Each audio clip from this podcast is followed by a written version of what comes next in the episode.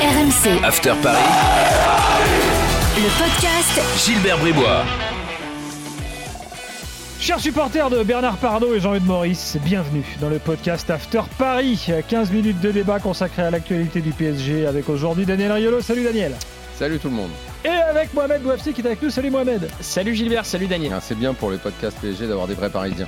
Il fait toujours la même blague, ça, Ça, marche. c'est très important. C'est pas une blague. Pour moi, c'est une évidence que Ah, tout le monde Entre doit Mohamed savoir. Bouafsi et Bernard Pardo, ça démarre fort. Alors, Bernard Pardo, euh, pour la petite histoire, est-ce que tu sais le, le surnom que lui donnait Michel Denisot quand il a signé au PSG Pardo, la, la pomme pourrie dans le panier? Ah, sympa- sympa. Oui, pourquoi il l'a recruté alors? Bah, parce que justement, je vais te raconter cette anecdote. euh, au début des années 90, donc en- quand euh, Bernard Tapie et Canal sont encore amis euh, et qu'ils orchestrent la rivalité PSG-OM, il y a ce fameux transfert euh, un peu bizarre où euh, le PSG donne Angloma à l'OM Mm. et en échange, Bernard Tapie donne Germain, Bruno Germain. euh, Pardon ah, c'est qui merde C'est Laurent Fournier? Mm. Oui, c'est Lolo Fournier et Bernard Pardo. Et euh, Michel Denisot avait dit à l'époque pensait que c'était un petit peu chelou comme transfert et tout. On s'était dit c'est pas mal, un joueur contre trois, sauf que dans le panier, il nous avait mis une pomme pourrie. Parce que Mm. Bernard Pardo est arrivé blessé, n'a jamais quasiment jamais joué. Quoi. Il a fait, euh, je sais pas, une poignée de matchs et encore, il avait le genou en vrac. C'est beau, Voilà. une belle C'est histoire. vrai que Pardo au PSG, ça fait bizarre. voilà. Et Tapi avait enflé euh, Denisot qui pensait qu'il y avait de l'amitié dans le football. Bon alors, au programme les gars, euh, on va se faire une petite évaluation après 10 journées euh, de championnat, euh, voilà, qui, qui on a bien aimé, qui a été à côté de la plaque. Euh, et puis on va faire un petit point infirmerie, parce que ça, Mohamed, c'est important au PSG, l'infirmerie, euh, ça veut dire que le podcast va durer trois fois la durée habituelle parfois plus de monde à l'infirmerie qu'à l'entraînement au PSG. Bah là, en ce moment, oui. Euh, et, puis, et puis la suite de la collaboration euh, Tourelle-Leonardo, bien sûr, parce que ça c'est quand même le Ah, je, croyais que tu allais parler de la collab avec Jordan euh, et Nike.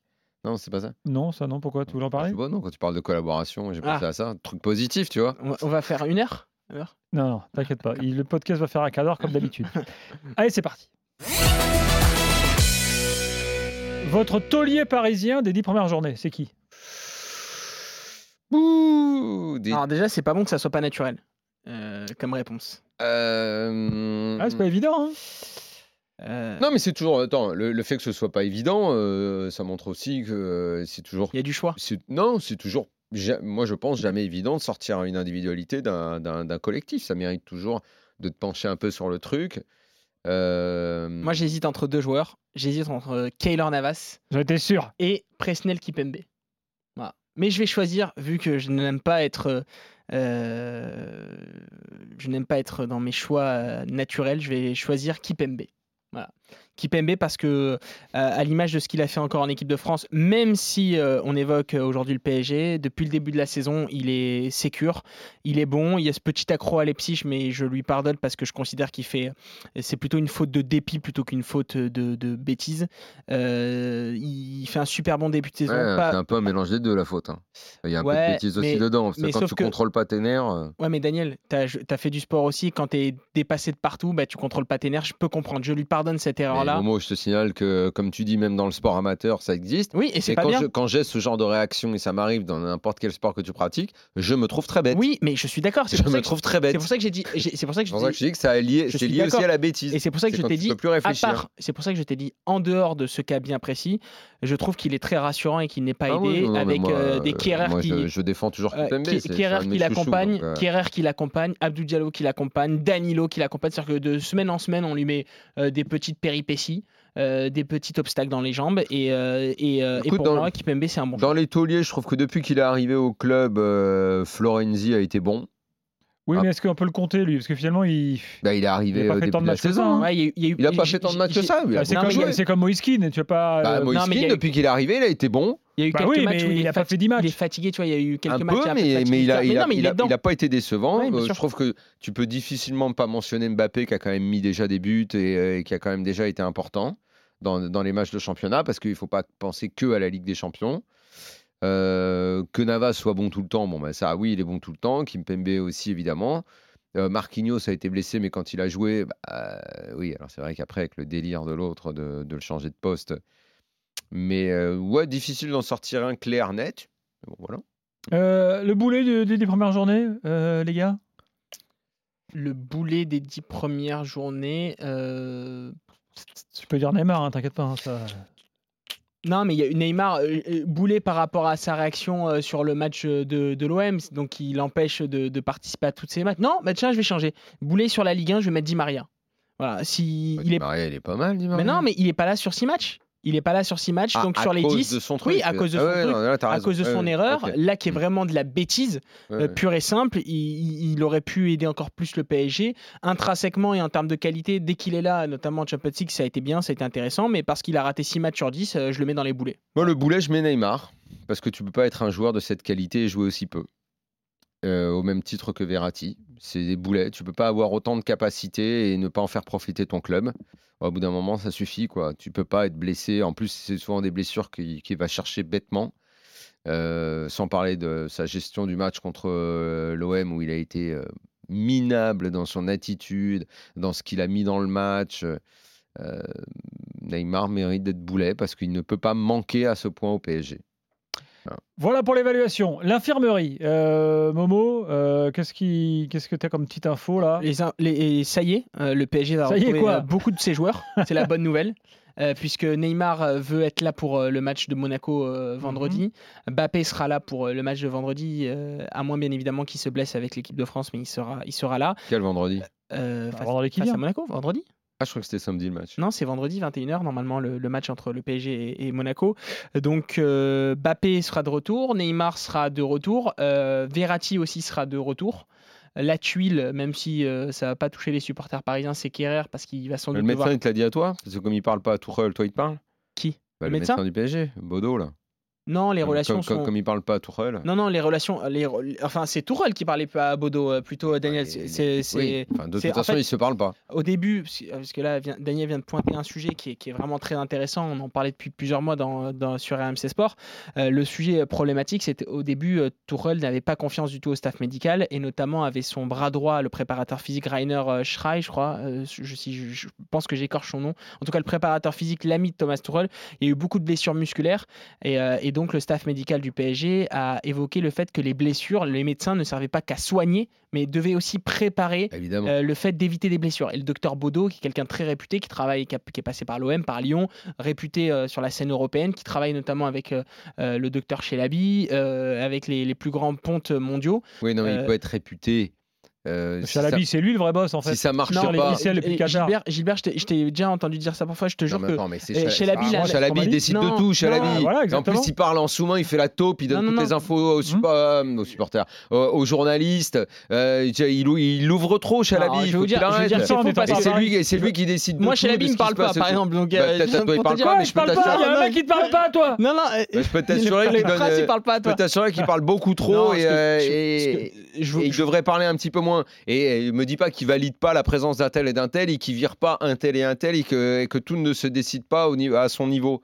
Et que c'est pas normal que tout se décide depuis Doha alors que les mecs qui sont sur le terrain ici. Non, mais Que c'est pas normal que le médecin, même réputé, ils arrivent pas à trouver un mode de fonctionnement pour qu'il adresse la parole à, à Tuchel. Que c'est pas normal que Leonardo fasse venir son préparateur euh, recherche performance, là, l'italien, euh, qui lui, pareil, on se demande à quoi il sert parce qu'il parle pas aux deux autres. Enfin, c'est n'importe quoi.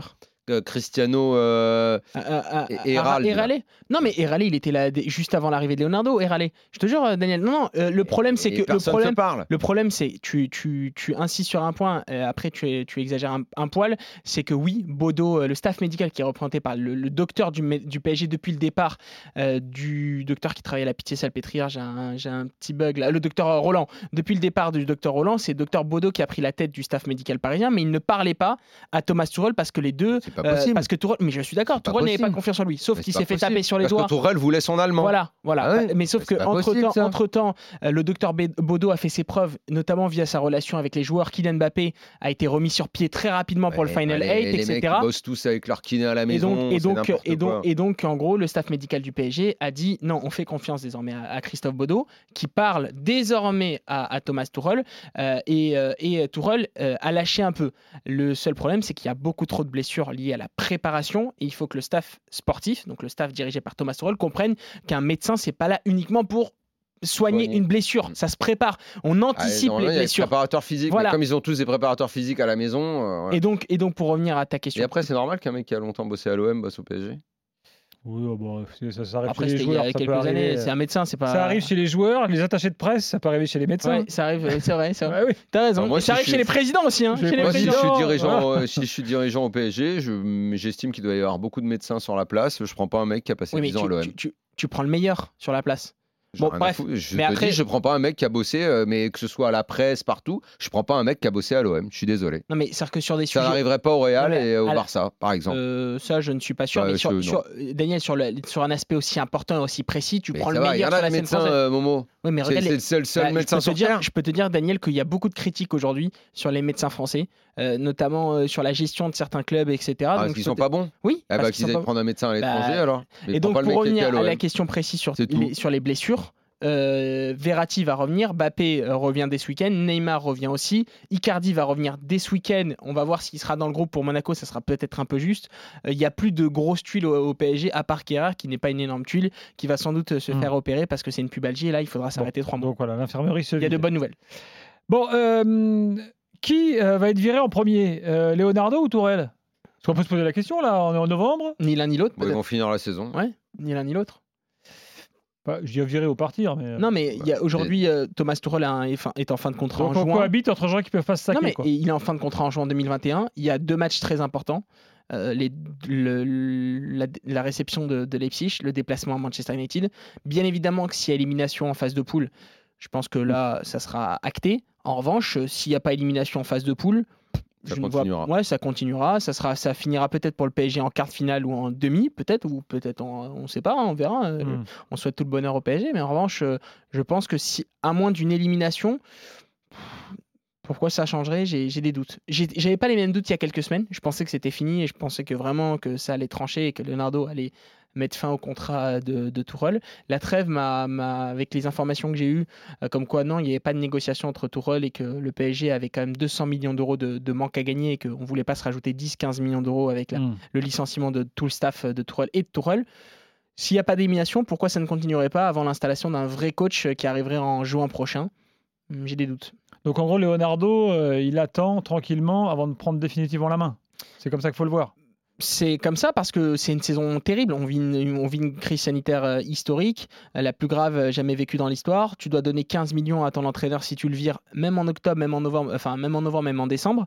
Donc à moins d'une élimination, je ne vois pas pourquoi le, PSG licencierait Tourelle. Après, ça peut évoluer tellement vite avec Paris. Franchement, ça fait 10 ans que je suis ce club. C'est dingue. En une semaine, tout peut changer. Mais aujourd'hui, les éléments que j'ai en ma possession, c'est de dire s'il n'y a pas de catastrophe, euh, pourquoi on ne continuerait pas et pourquoi on, s'éviterait de donner 15 millions à un homme? Voilà. Bon, euh, et donc Leonardo, euh, il y avait des, rumeurs de velléité aussi de dire attends, moi si j'ai pas la main, si je peux pas décider, c'est c'est Non, je pense que- je pense que- au départ, je- non. pas. Oui, je pense que Leonardo aujourd'hui est, est un homme libre. Il a toujours euh, revendiqué sa liberté en disant si j'ai pas les pleins pouvoirs, euh, eh bien Ouais, euh, je, me barre. Un homme libre, tout le monde est un homme libre. hein. Oui, non, mais ce que je veux te dire, c'est qu'il a aussi pris conscience, Ouais. il a aussi conscience, Gilbert, que la situation, elle est incroyable. C'est-à-dire que tu vires un mec, tu, tu, tu Mm. mets qui à la place? Aujourd'hui, euh, tu mets Pochettino ou Mota, parce qu'on parlait d'Allegri. Allegri, euh, Daniel, euh, je parle sous son contrôle, qui lit la presse italienne tous les jours. De plus en plus de monde disent que, dit que c'est, euh, les, les personnes disent que c'est ficelé entre l'Inter Milan et lui, qu'il va prendre la place de Conte, qu'il va signer pour 12 millions d'euros. Euh, après, il reste Pochettino ou Mota. Mota a envie de venir à Paris, Pochettino aussi. Donc, euh, tu prends un risque. Et je ne suis pas sûr que Nasser Leonardo soit fan. pas promis, c'est pas ça le mot, mais toujours de très bonnes relations avec Thiago Motta et un jour ou l'autre, c'était un peu son destin qu'il vienne au PSG. Mm. Quand? En tout Bah, cas, Motta, il est euh, prêt. hein. Oui, bah, enfin, Mota, Motta, il- tu lui dis, il prend le billet d'avion dans la foulée. Ouais, bah, ça je le comprends, mais enfin, Mota, c'est quand même, ça reste un jeune entraîneur euh, avec très très peu d'expérience. Ouais, c'est pas une information, c'est juste un ressenti et un avis que je vous donne, une sensation. Je pense que le, dev- le PSG devrait, prendre, devrait faire un choix fort. On sait qu'en juin prochain, c'est fini pour euh, Thomas Tuchel et devrait dire à un nouveau coach qui arrive tu as cette saison, c'est une saison de transition. On, on calcule pas les objectifs, bien évidemment, euh, sur la scène européenne, la scène nationale, on veut gagner, mais tu te prépares au lieu d'avoir un coach qui va arriver en juin, juillet, qui va faire en mercato, le mercato fin juillet, euh, qui va tout de suite partir dans, dans, dans, dans la folie d'une saison. Pour moi, c'est la chose idéale. Après, aujourd'hui, c'est le prends dès maintenant Ouais, dès maintenant. Mais moi, c'est ce que ce que je préconise depuis, euh, Et de lui dire- plusieurs semaines. Et de lui dire, tu n'as pas de Ah, responsabilité si, sur si, cette si, saison. si. Avec un effectif pareil, euh, tu te démerdes, tu fais le maximum et après, tu as le temps l'année prochaine Oui, mais tu pour fais le maximum, c'est-à-dire quoi? C'est-à-dire qu'on te demande pas de gagner la Champions League Bah, cette saison. on te le demande. À partir du moment où tu es sur un terrain, tu es compétitif, tu vas jusqu'au bout. euh. Mm. On va pas, il n'y a pas d'année de transition, c'est pas possible ça.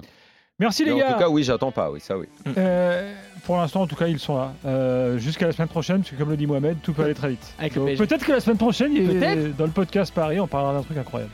Ou peut-être pas, on sait pas. On verra. Donc à la semaine prochaine, les gars. La Salut. semaine pro. Ciao. RMC, After Paris, le podcast Gilbert Bribois.